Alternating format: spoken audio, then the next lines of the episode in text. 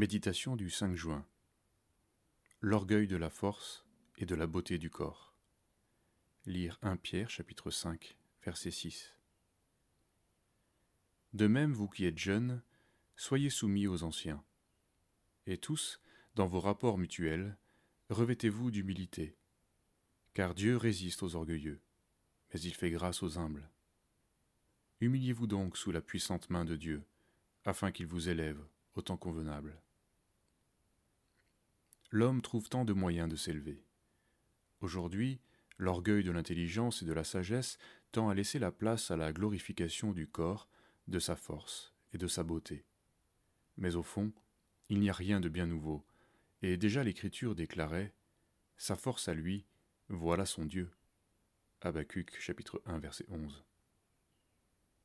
L'Éternel dit Parce que les filles de Sion sont orgueilleuses et qu'elles marchent le cou tendu et les regards effrontés, parce qu'elles vont à petits pas et qu'elles font résonner les boucles de leurs pieds, le Seigneur rendra chauve le sommet de la tête des filles de Sion. L'Éternel découvrira leur nudité. Ésaïe chapitre 3 versets 16 à 26. Que de siècles nous séparent de l'époque où Ésaïe a écrit ces avertissements.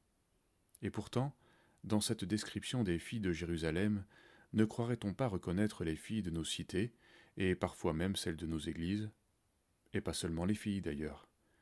Aujourd'hui, et c'est un signe des temps, les garçons sont parfois plus orgueilleux de leur beauté que les filles. Il suffit de voir quelle attention ils accordent à leur look, à l'apparence de leur corps, à l'impression qu'ils peuvent donner. Certains jeunes chrétiens passent des heures à sculpter leur corps, poursuivant un idéal de beauté. Arrivés au résultat escompté, ils sont au comble de leur orgueil et de leur suffisance. Ce surcroît d'assurance dans la vie les amène à ne plus se soumettre à aucune autorité.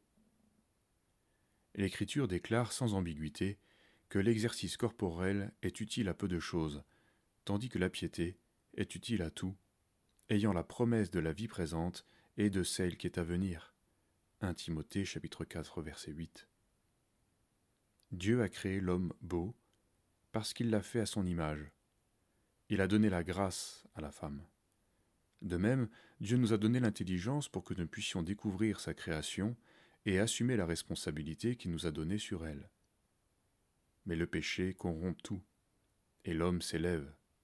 Il se compare, écrase le faible et travaille à la destruction de ce que Dieu a créé. Le Seigneur nous invite à accepter l'humiliation. Recevons cette invitation dans un esprit de véritable obéissance. Arrêtons de faire les fiers.